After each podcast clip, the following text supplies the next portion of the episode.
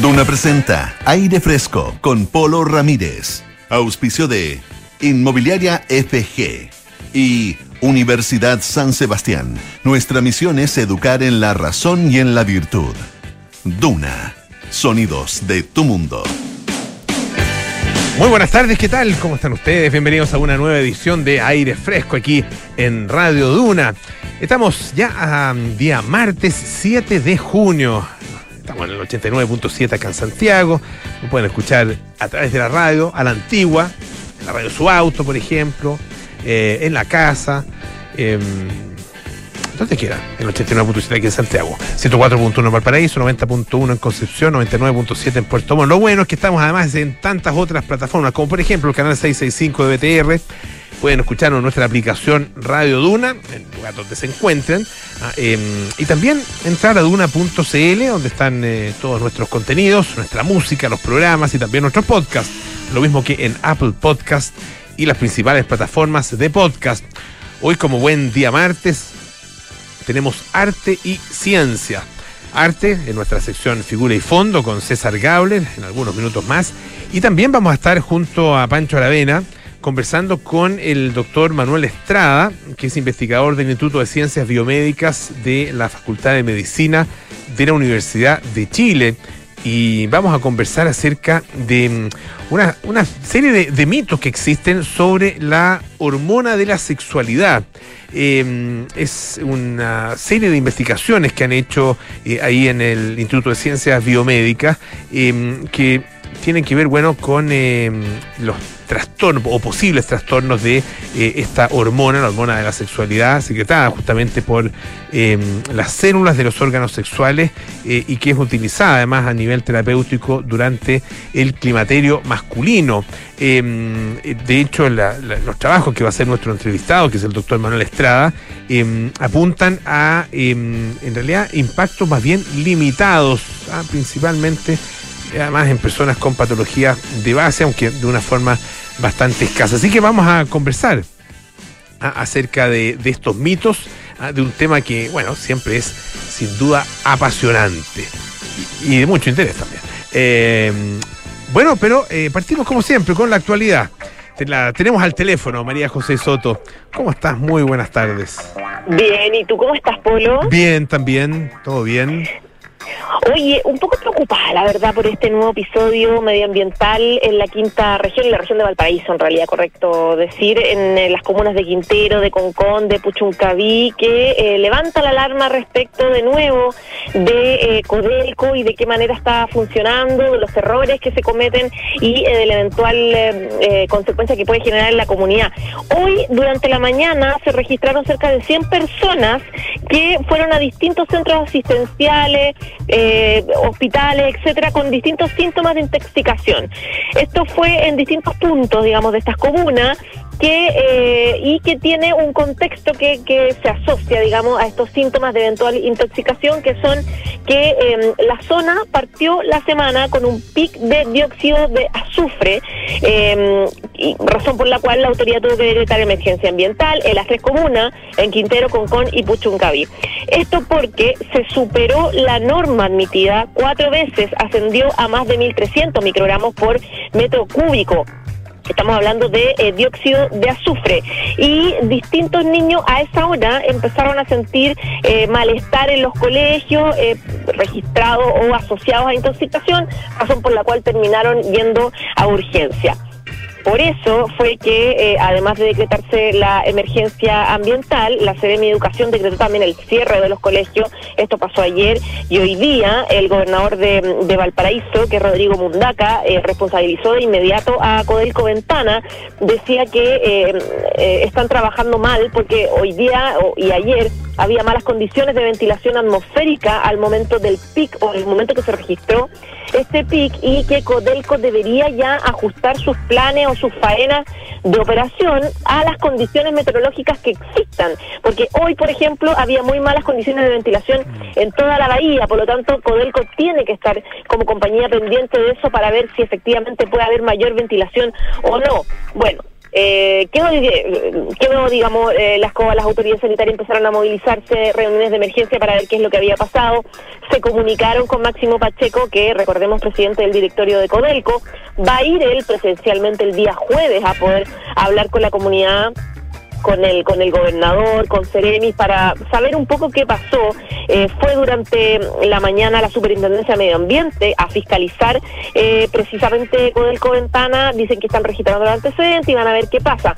Habló también Polo, la ministra de Medio Ambiente, eh, Maisa Rojas, que decía que en mayo también pasó algo parecido, pero nunca hubo claridad del origen, nunca se supo en realidad que fue el responsable también de este aumento y de este pic. Eh, pero en esta jornada, claro, una reunión de emergencia para poder eh, ver el tema bien. En paralelo, y, es como siempre el coletazo de cuando pasan estas cosas, ahora en la tarde se registra una, una protesta. Un grupo de personas, no muchas, pero sí que eh, evidentemente evidencian como la tensión y la preocupación que hay de nuevo en la comunidad.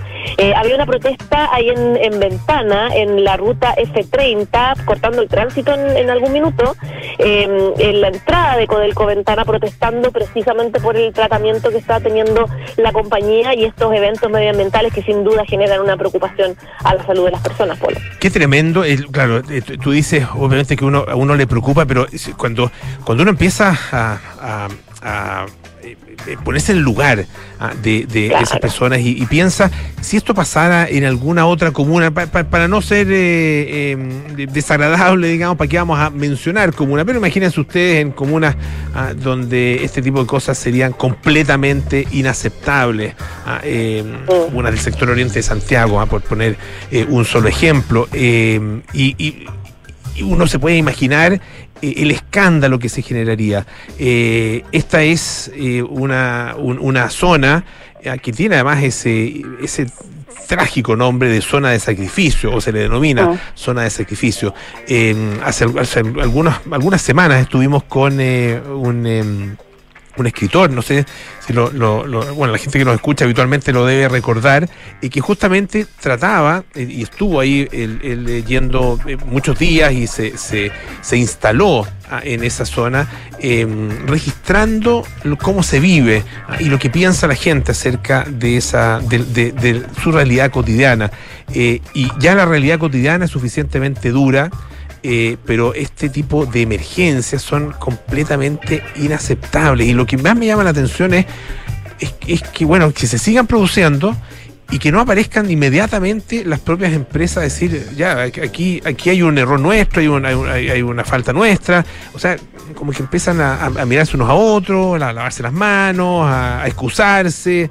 Em, cuesta mucho que, que se reconozca que, ellas, que simplemente, dadas ciertas, cuando se dan ciertas condiciones meteorológicas y cuando la ventilación es muy escasa, esas empresas, eh, aunque sigan con los niveles eh, relativamente normales y aceptados de acuerdo con la autoridad sanitaria, eh, bueno, finalmente eh, queda claro que no pueden, no, pueden seguir operando de la misma manera. O sea, es, bastante, bastante evidente. 100, 100 personas yendo al centro, al centro asistencial para ser atendidos después de una emergencia realmente inaceptable. Y muchos niños de distintos, de distintos colegios, en distintos puntos también de las comunas. De hecho, ahora ya puntualmente ya pasó por la emergencia sanitaria, pero la recomendación a la gente que está allá es claramente a no hacer, están suspendidas la actividad física, eh, le están recomendando quedarse encerrado, no salir eh, a los lugares para no estar en contacto con el aire. O sea, imagínate la situación tan compleja, como que en el fondo cinco días donde no puedes hacer nada, donde estás en riesgo y eh, algo que, como tú dices, eh, es completamente evitable, la verdad, siendo un poco más responsable respecto de lo específico, las condiciones de ventilación en ese momento para continuar con la faena. María José Soto, muchísimas gracias. ¿ah? Que esté muy bien. Un pues. beso. Un abrazo, chao. Oye, en otra cosa de la coyuntura, eh, en su reunión de política monetaria, el, que se, realizó hoy, se estaba esperando, ¿no es cierto?, el resultado de esta reunión.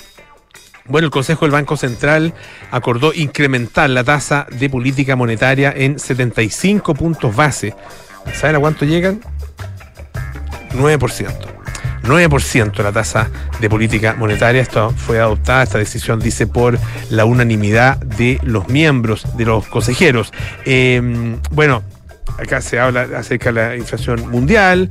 Las perspectivas em, de, crecimiento de la inflación que han seguido subiendo, ah, em, aumentos de precios persistentes, aumentos de precios generalizados, eh, bueno, se habla de la invasión a Rusia, etcétera, y otros, y otros elementos, eh, pero también eh, lo que ha pasado en, términos locales, ¿no es cierto?, en términos domésticos. Ah, dice que la economía está retrocediendo a una velocidad menor de la esperada. Eh, y esto se liga a un consumo que se ha mantenido en niveles elevados. Eh, por lo mismo, la inflación total, eh, dice el Banco Central, siguió subiendo ah, y, llega, ustedes lo saben, a 10,5% anual en abril. y bueno, no hay mayores, eh, mayores modificaciones que hagan eh, eh, que el Banco Central modere el, alza o simplemente no la suba, sino que tiene que tomar esta decisión. y probablemente de las cosas más preocupantes es lo que indica de la siguiente manera, dados los antecedentes contenidos en el IPOM de junio, el Consejo estima que para asegurar la convergencia de la inflación a 3%, hay que su meta, ¿no es cierto?, al 3% máximo, eh, en el horizonte de dos años, serán necesarios ajustes adicionales de menor magnitud en la tasa de política monetaria. Así que se sube entonces esta tasa de interés a 9%, 75 puntos base, un alza importante. Algunos hablaban incluso de, de 100 puntos base. Aquí podía llegar a 100 puntos base, pero bueno, fueron finalmente 75. Em, ¿Vamos a la música o sí? Tenemos, pues tenemos estos temillas también. Ah, bueno, vamos a la música, sí. Em, escuchamos a Dandy Warhols. You were the last high.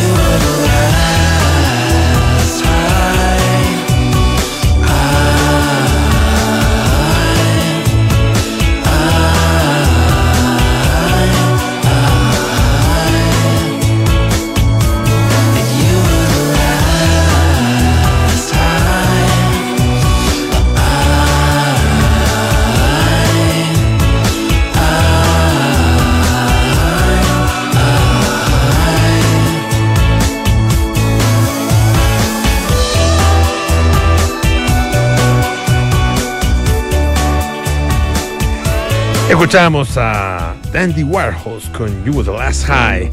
Em, fíjense que el tetracampeón del mundo, Sebastián Vettel, o Vettel, el piloto de Fórmula 1, está siendo presionado para dejar justamente la Fórmula 1, para dejar la competencia, eh, porque, claro, eh, recientemente en una, aparición en un programa que se llama Question Time, em, él, claro, em, dice que lo han acusado y de manera muy fuerte de ser un hipócrita al seguir compitiendo mientras cuestiona el impacto que tiene el deporte, que tiene este deporte en específico, la Fórmula 1, en el cambio climático.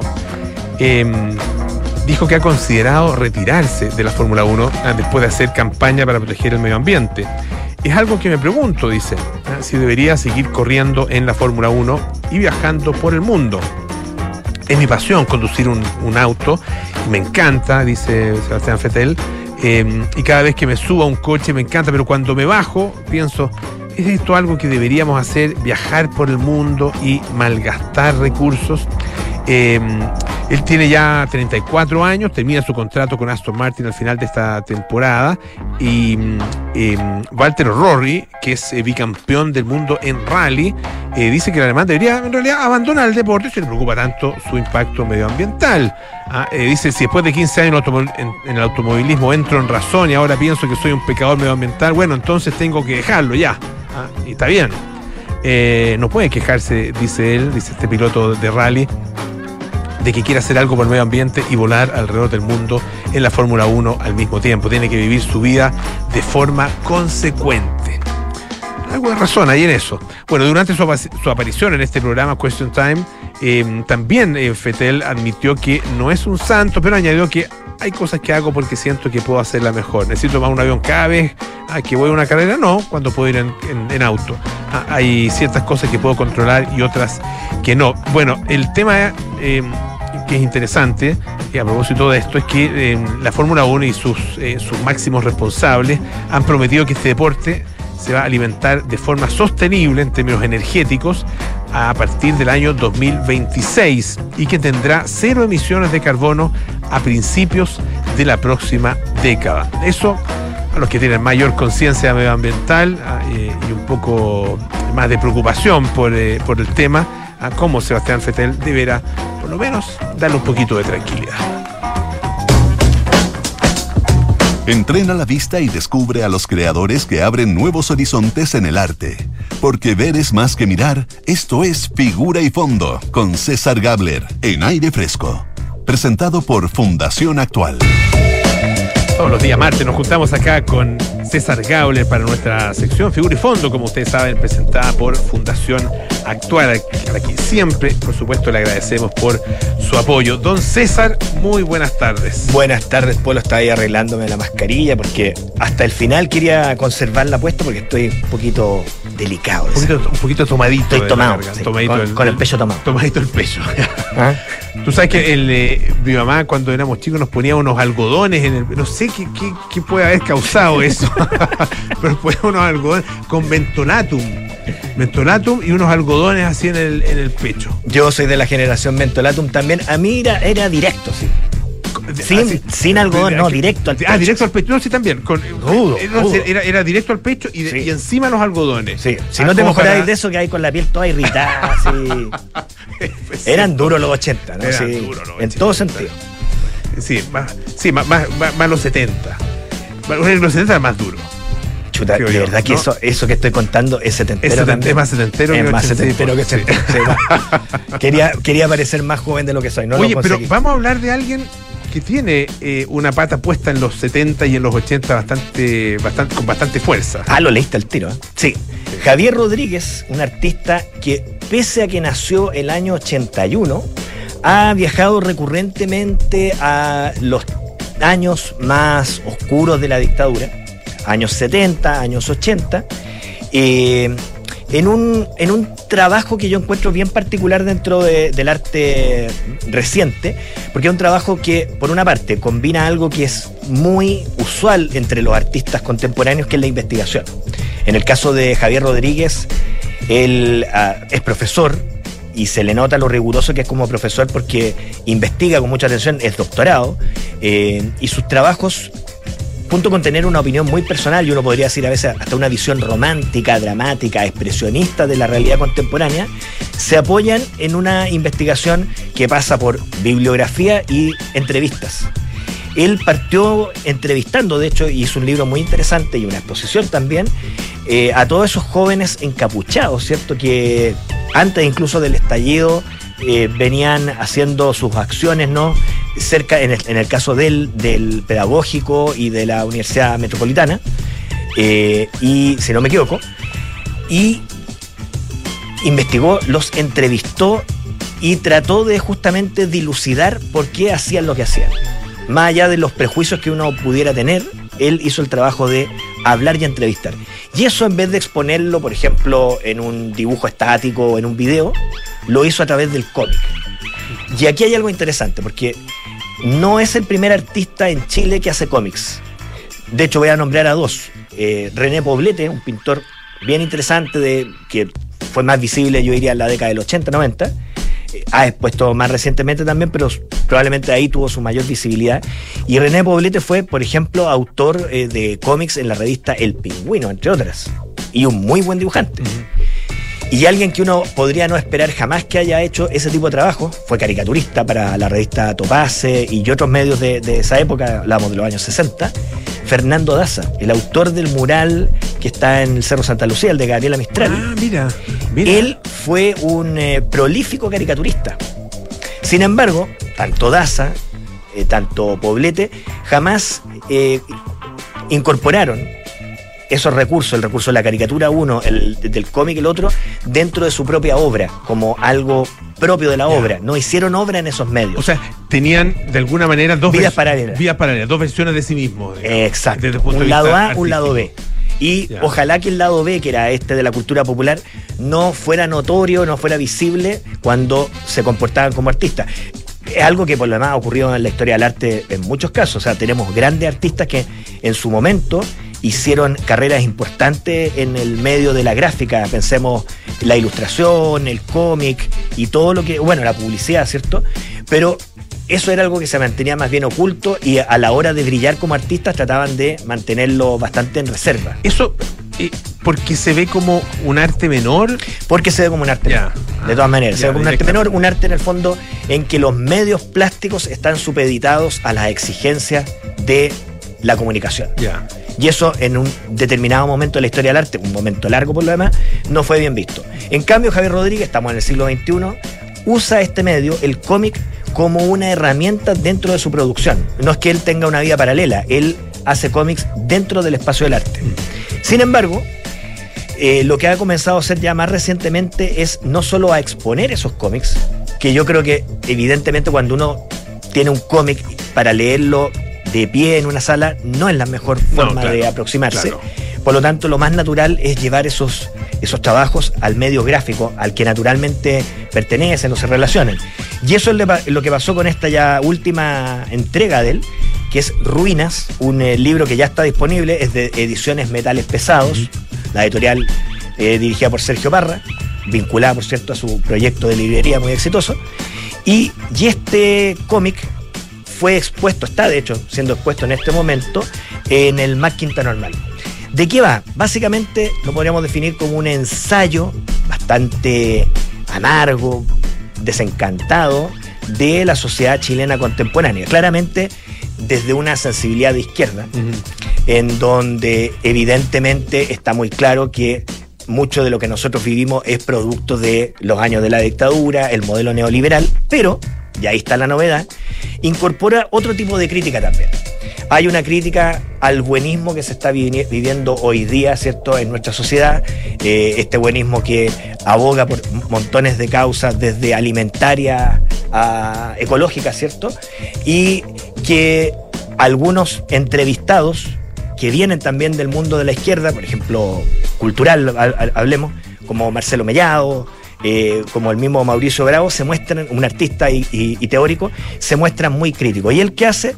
Entrevista a estos personajes y gráficamente construye un relato en que la conversación sobre este estado de cosas, que es eh, la visión que tiene por lo más Javier, eh, está presentado con un, con un contrapunto visual en el que se mezclan distintas imágenes algunas uno podría decir tremendistas, muy exageradas quizás, yo diría expresionistas, porque hay muchas comparaciones eh, y reminiscencias al fascismo, al nazismo, y aparecen todas estas imágenes. Y claro, lo, que hace particular el, libro es cómo las, las pone en escena. Y ahí aparece una, una reutilización de un lenguaje que hace tiempo no aparecía de manera tan sistemática en una obra de arte en Chile, eh, que es la, la silografía. Casi todas las planchas del libro, salvo unas pocas que están hechas en grafito con una técnica muy bonita y un manejo de la figuración muy interesante, están hechas con silografía. Y ahí nos remite, ¿cierto?, a una tradición que popular chilena, pensemos la lira popular, ¿cierto? Todo esto que es literatura cordel, pero también al mundo del expresionismo alemán y chileno, Carlos Hermosilla, por ejemplo. La silografía es un tipo de grabado, ¿no es Grabado en madera, que se hace con gubias, con, cuchillo, se talla la plancha de madera, lo que se llama el taco, se entinta, se le pone el papel, ¿cierto? Y con mucho cuidado se imprime y se retira esa hoja. Y claro, es una técnica bastante artesanal, bastante lenta. Hoy día no tiene ningún sentido práctico trabajar con ese sistema, pero justamente eh, eso es muy interesante, trabajar, y no el, Javier no es el único artista que experimenta con eso, de trabajar con técnicas que parecen ir a contrapelo de lo que la tecnología contemporánea dicta. O sea, hoy día lo que él hace lo podría hacer perfectamente con un Photoshop, armar un eh, modelo digital y a lo mejor digitalmente también conseguir algo así. Pero opta por la manualidad y hay en esa manualidad también otra forma de discurso.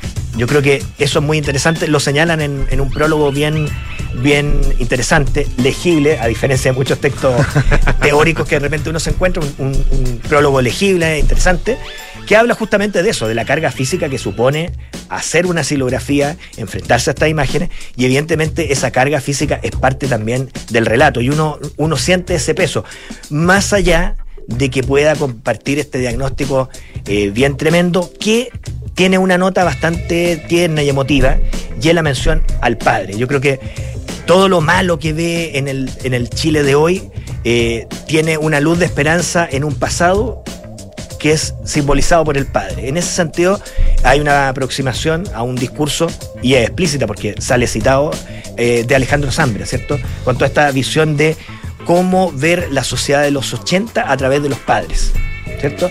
Y es lo que en cierta medida en algunos pasajes del libro aparece. Así que Ruinas, creo yo, es un muy buen ejemplo de lo que está ocurriendo en Chile. Primero, con el dibujo, con una relectura que se está haciendo al cómic no solo desde el arte, sino que desde el propio medio. Ayer, cuando fue presentado el libro, estuvo, de hecho, Carlos Reyes en la presentación, que es autor de dos novelas gráficas recientes, ¿cierto? Una, eh, Los años de Allende, y otra dedicada a los Selknam, que justamente hacen un trabajo en la línea de Javier, que es de revisión histórica, valiéndose de muchas fuentes.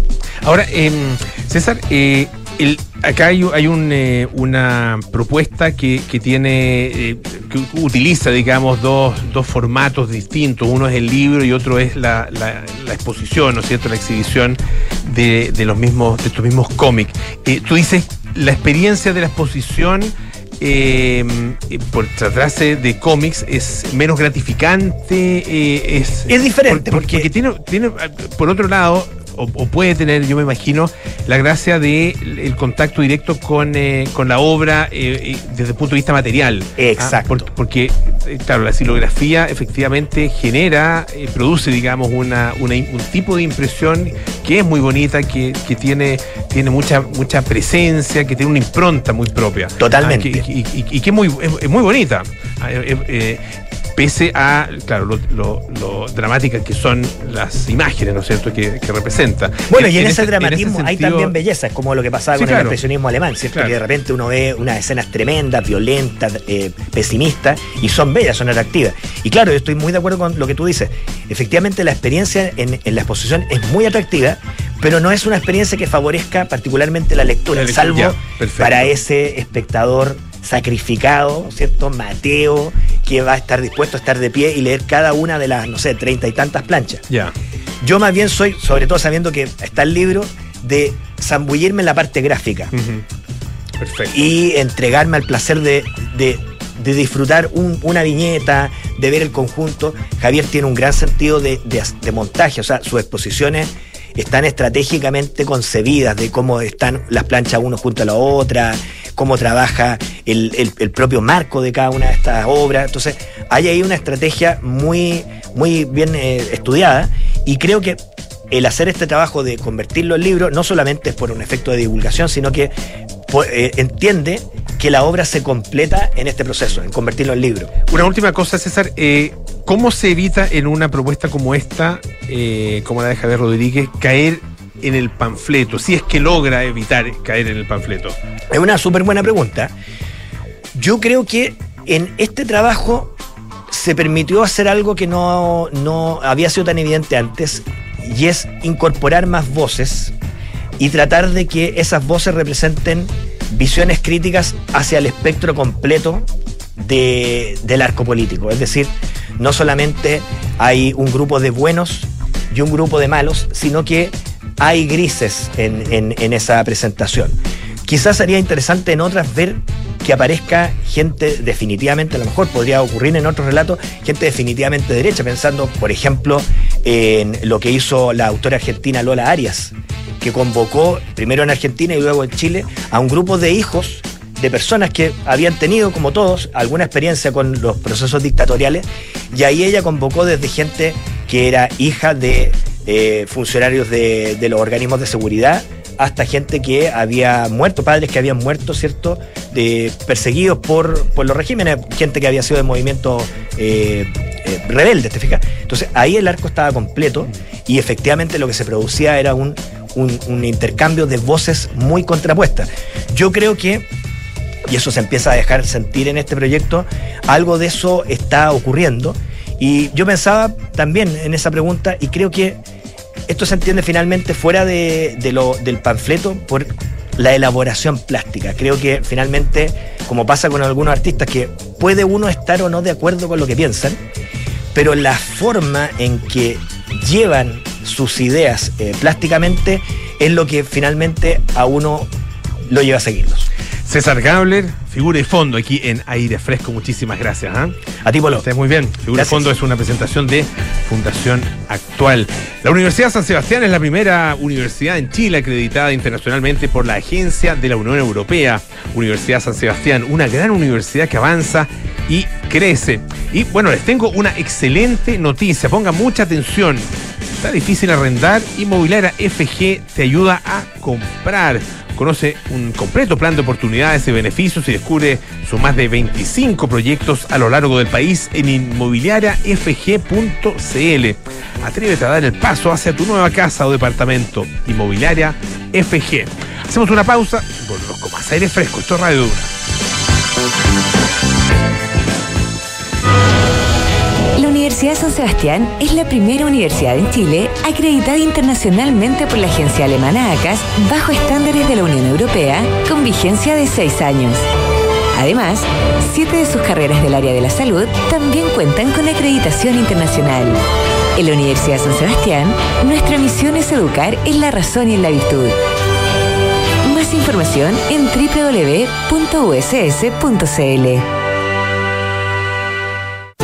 Enfrentar el cambio climático es tarea de todos. Duna, por un futuro más sostenible. La impresión 3D está ganando terreno en la ejecución de grandes obras de infraestructura. La Universidad de Idaho en Estados Unidos ha dado un paso adelante para desarrollar la construcción del futuro al combinar esta tecnología con materias primas sostenibles. Al 2025, los investigadores explorarán la utilización de un biocompost fabricado con acerrín y residuos de madera para construir grandes estructuras, ofreciendo una alternativa viable al hormigón. Una vez encontrada la mezcla perfecta en términos de resistencia y durabilidad, se utilizará en impresoras 3D de última generación, esperando que esta nueva materia prima permita fabricar muros modulares y paneles para techos y suelos de manera rápida y eficiente. Acciona, expertos en el desarrollo de infraestructuras sostenibles para recuperar el planeta. Hola, hijo. Oye, papá, ¿andas por tu casa por casualidad? Nos escapamos con tu mamá a la playa. ¿Pasó algo? Oh, de veras. Es que no recuerdo si dejé la puerta trasera con llave. Ay, José, ya ahora que te ponga una alarma, así cada vez que sales quedas tranquilo. Mira, con Verisur lo puedes revisar desde la app. Sí, lo sé. De esta vez no pasa. Llamaré ahora mismo. Chao. Protege lo que más quieres con alarmas Verisur. Llama al 600-385-0003 o calcula online en verisur.cl. Activa Verisur. Activa tu tranquilidad. 3 de marzo de 2020, primer caso de COVID-19 confirmado en Chile. 31 de mayo de 2022, más de 3 millones de casos confirmados. Y mientras el COVID siga, la protección a tus trabajadores también. Seguro obligatorio COVID-19 de Vice Vida. Más de un millón de personas ya están aseguradas. Contrátalo por solo 4.200 pesos anual por trabajador y protégelos frente a gastos de hospitalización y rehabilitación por COVID-19. Contrata online y reciba al instante tu póliza y comprobantes. Descubre más en vicevida.cl. ¡Ey, ey! Fa- familia, familia, suegra, por favor, atención. Pongan atención que va a hablar el niño. Familia, tengo una noticia que contarles. Después de mucho tiempo, años de esfuerzo, años, lo logré, lo logré. ¡Me compré el auto! Pero ¿cómo tan, güey? Comprarse un auto ya no es una buena noticia. Descubre la nueva forma de suscribirte a un auto en smarticar.cl sin hacer trámites, pagar mantenciones, patente ni seguros. Porque hoy comprarse un auto no es Smarty. Smarticar, tener un auto nunca fue tan fácil. No, pero ¿cómo tan? Estás en aire fresco con Polo Ramírez. Ya estamos de vuelta aquí en aire fresco, esto es Radio Duna. Sé parte del nuevo club Paula Cocina, disfruta de una experiencia gastronómica única, clases semanales con los reconocidos chefs de Paula Cocina, recetarios, newsletters, descuentos y mucho más. Suscríbete en paulacocina.cl, presenta Unimark. Nos preparamos para los viajes espaciales, conocemos los últimos avances de la medicina y nos enteramos de los nuevos algoritmos que se están usando. Activa tu inteligencia artificial, porque en aire fresco es hora de conversar con los expertos junto a Polo Ramírez y Francisco Aravena. Ya estamos aquí junto a Pancho Aravena para hablar de ciencia. ¿Cómo se llama el- esta, esta, la música? Es de un trío eh, yacero que se llama Medesky, Martin and Wood. Ya. Un disco que se bueno. llama Invisible. Es bueno, ¿ah? Súper bueno. sí. Bueno, Sí. y, y es una buena forma de congregar eh, a todo nuestro público para hablar de ciencia. Exactamente, vamos a hablar hoy de una hormona que luego que se, se- se sintetizó en la década de los 30 más o menos, eh, eh, se transformó en algo, se ha transformado en algo muy popular eh, por, por sus efectos eh, terapéuticos. Eh, es un gran mercado, estamos hablando de la testosterona, una hormona obviamente asociada eh, con, con el sexo masculino. Porque eh, producimos en mucho mayor cantidad, las mu- mujeres también, pero en, mucho menor, en menor cantidad, y por lo tanto eh, se, ha, se ha utilizado terapéuticamente eh, con muchos, eh, digamos, en, en eh, asuntos de, de salud eh, del, del hombre. Eh, pero al mismo tiempo hay muchos mitos sobre los efectos que tiene la testosterona y hay un grupo eh, de investigadores chilenos liderados por el doctor Manuel Estrada, quien es investigador del Instituto de Ciencias Biomédicas de la Facultad de Medicina de la Universidad de Chile, y además académico del programa de Fisiología y Biofísica de la Universidad de Chile, que están trabajando eh, en eh, explorando el posible impacto que tiene esta la administración en humanos de testosterona, eh, despejando mitos, por supuesto, eh, y fijándose en ciertas eh, en ciertos mecanismos eh, y ciertos efectos que tiene en nuestra fisiología. Eh, doctor Manuel Estrada, ¿cómo está? Muy buenas tardes. Hola, muy buenas tardes.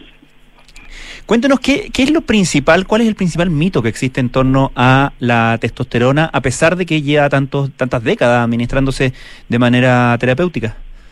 Bueno, lo, lo principal mito es, es por el mal uso que se le ha dado, principalmente por atletas, donde ellos utilizan una cantidad enorme de análogos de testosterona que son agentes anabólicos, y entre esos hallazgos eh, de- adversos han visto que se producen problemas cardiovasculares, pero eso son solamente la sobredosis de hormonas. Entonces, nuestra nuestra investigación va principalmente porque una de las principales eh, problemas de salud pública mundiales y en Chile también son los problemas cardiovasculares y los problemas cardiovasculares son eh, mayores en los hombres que en las mujeres de la misma edad. Esto se revierte después de la menopausia y ahí las mujeres tienen igual o mayores problemas cardiovasculares que el hombre.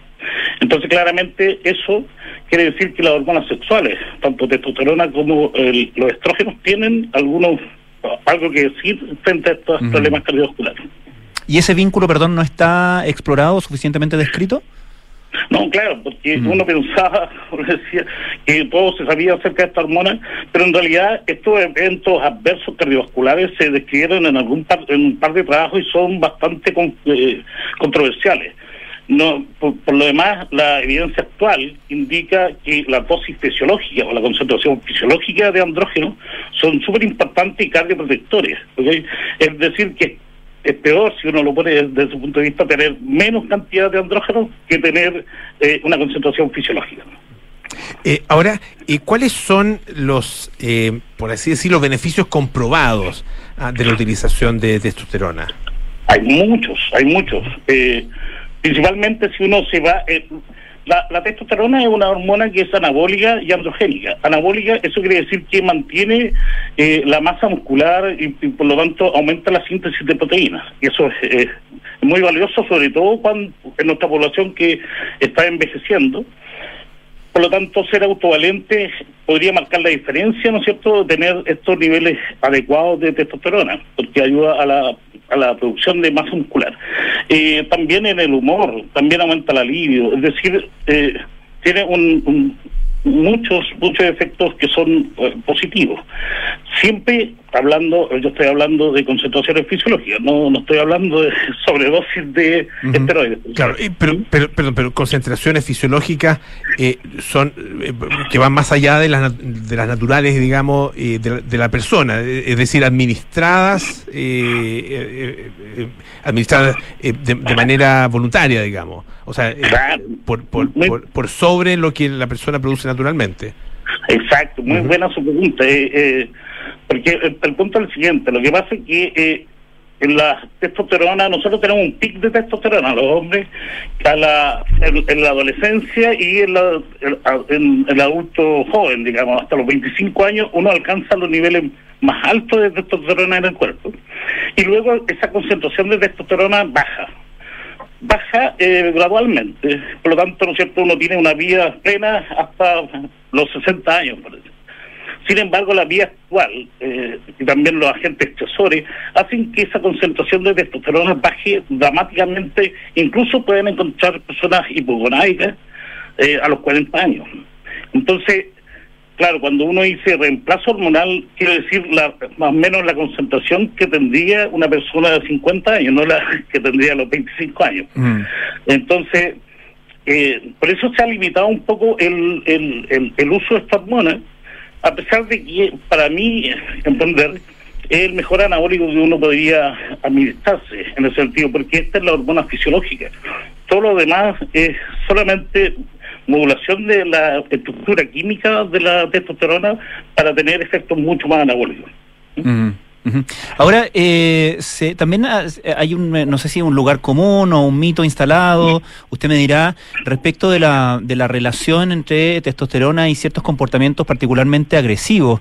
Eh, hay, hay, sin embargo, autores y investigadores eh, más, eh, más recientes, como Robert Sapolsky, por ejemplo, que, que ha dicho que, eh, que no es tan directo eso y que más bien eh, uno podría comprobar lo contrario, que, que, que es la agresividad por ejemplo, en un grupo humano, la que genera que los individuos generen más testosterona, es decir, que hay como una especie de loop. Y hay otros investigadores que han dicho que eh, en términos de comportamiento social, todo esto, eh, la testosterona más bien lo que hace es amplificar el deseo de eh, recompensa o de castigo en los individuos. ¿Cuánto, eh, eh, cuánto empalma con eh, su investigación, que es obviamente más a nivel fisiológico, todas estas eh, investigaciones eh, y teorías incluso que van por el lado del efecto en el comportamiento? Porque me imagino que también es algo que se tiene en consideración a la hora de prescribir, por ejemplo, testosterona, ¿no? Claro, por supuesto, es súper interesante lo que usted no menciona. Eh, a mí me encanta eh, ese, ese, ese- ese tema también. Eh, sí tiene un efecto en el comportamiento, eh, principalmente, como le decía, cuando cuando la persona, por ejemplo, hay juegos de azar también, se ha estudiado, ¿no es cierto? Claro. Las personas que tienen, que tienen más testosterona son son las personas que cuestan más dinero, por ejemplo, son las más arriesgadas, tienen como ese, ese, ese fenotipo. Pero estamos hablando también en rangos fisiológicos de hormonas, ¿no? porque el, el problema de la agresividad se, se ve, por ejemplo, en estos deportistas que usan mucha testosterona, mucho anabólico, ¿no para aumentar su masa muscular. Y a ellos también, ellos son muy anabólicos, por lo tanto, la acción es androgénica. Es decir, por ejemplo, el pelo se les cae, tienen mucha masa muscular, pero tienen la voz fina. Mm. Eh, todos esos aspectos, ok, quieren, quiere decir que esa persona está abusando de, la, de esto, de la de concentración elevada de testosterona. Pero, por ejemplo, eh, sin ir más lejos, las, las deportistas que corren 100 metros planos, que no necesitan, qué sé yo, eh, algún al tipo de masa muscular eh, distinta que, por ejemplo, un fondista, ella de todas maneras, la mujer utiliza testosterona para aumentar la agresividad, porque en esas carreras cortas de 100 metros planos, que es un estrés constante, ahí, ahí utilizan no para aumentar la masa muscular, sino que para ganar esa agresividad, para ganar la competencia. Estamos conversando con el doctor Manuel Estrada, que es investigador del, del Instituto de Ciencias Biomédicas de la Facultad de Medicina de la Universidad de Chile. Específicamente, él es académico del programa de Fisiología y Biofísica de la Universidad de Chile. Eh, hablábamos de eh, los eh, beneficios comprobados. ¿Qué pasa? ¿qué, qué, problemas tiene? A- aparte de estos que son los más conocidos, y en el caso de su investigación, ah, ¿qué pasa con el sistema cardiovascular? Bueno, allí los, problemas- los riesgos va- cardiovasculares son bien conocidos. Uno, uno de ellos es el aumento del hematocrito, esto quiere decir de la cantidad de células de glóbulos rojos que tiene la sangre, por lo tanto la sangre se vuelve un poquito más densa y por lo tanto la viscosidad de la sangre también y eso hace que aumente la presión la presión sobre las paredes de los aurículas y ventrículos del corazón. También eh, se ha descrito que disminuye en parte el colesterol HDL, a pesar de que hay una correlación inversa entre las personas que tienen obesidad o síndromes metabólicos, por ejemplo, o, eh, derechamente eh, resistencia a insulina. Ellos tienen más bajo nivel de testosterona que una persona que no tiene esos problemas. Eh, también se ha descrito en algunos casos algunos problemas de isquemia, pero estas personas ya tenían, presentaban eh, alguna patología cardiovascular de base. Y por supuesto, por sobre todo, y ahí es donde viene un poquito también el miedo de las terapias con andrógenos, es el cáncer de próstata.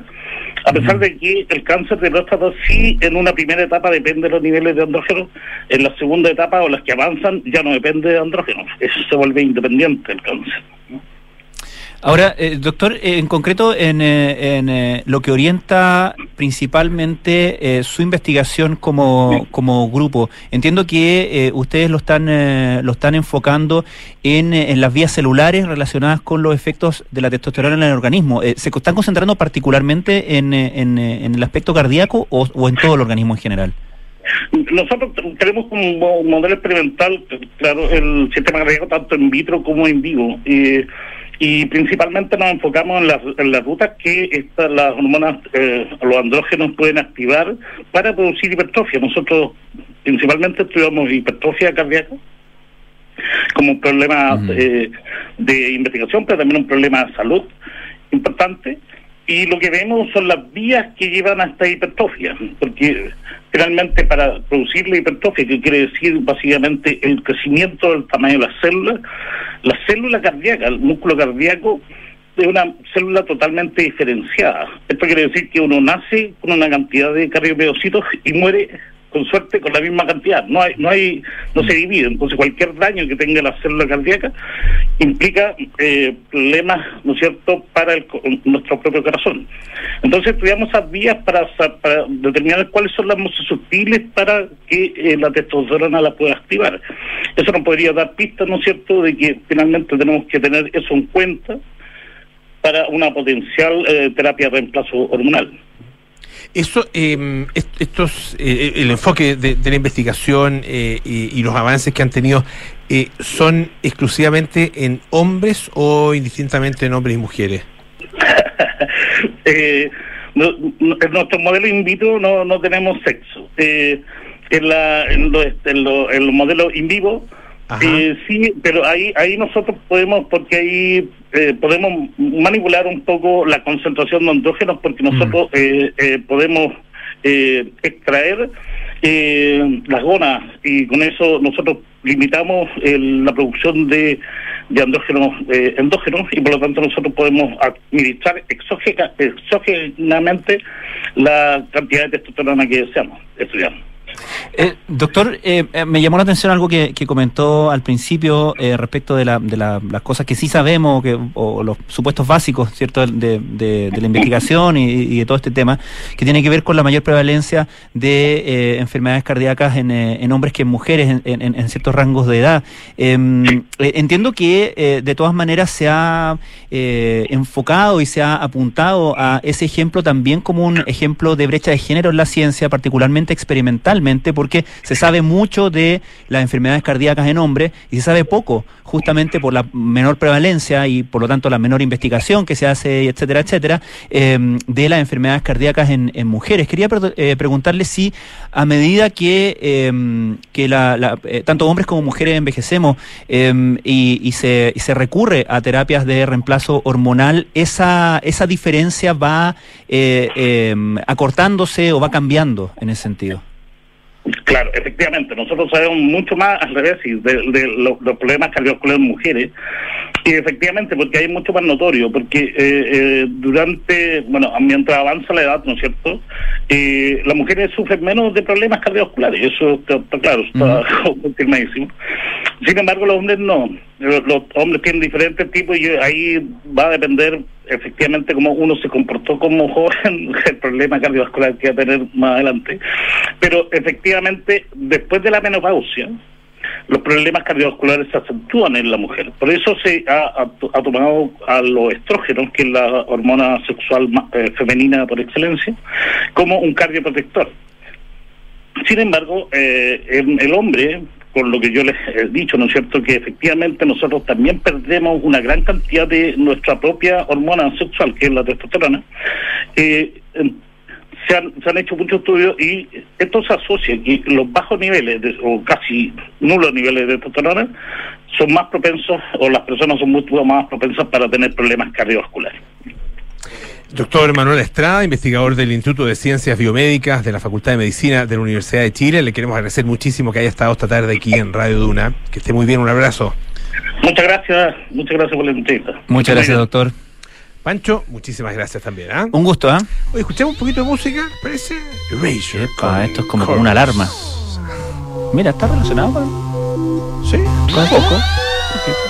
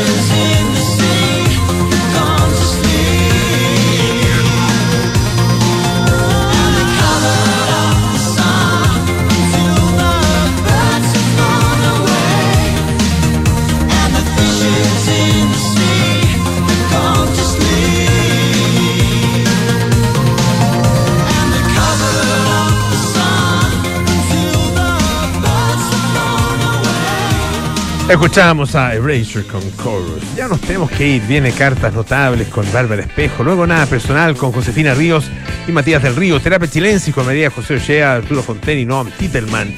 Y luego sintonía crónica Epitafios con Bárbara Espejo y Rodrigo Santa María. Nosotros nos juntamos mañana a las 6 de la tarde para más aire fresco. Esté muy bien.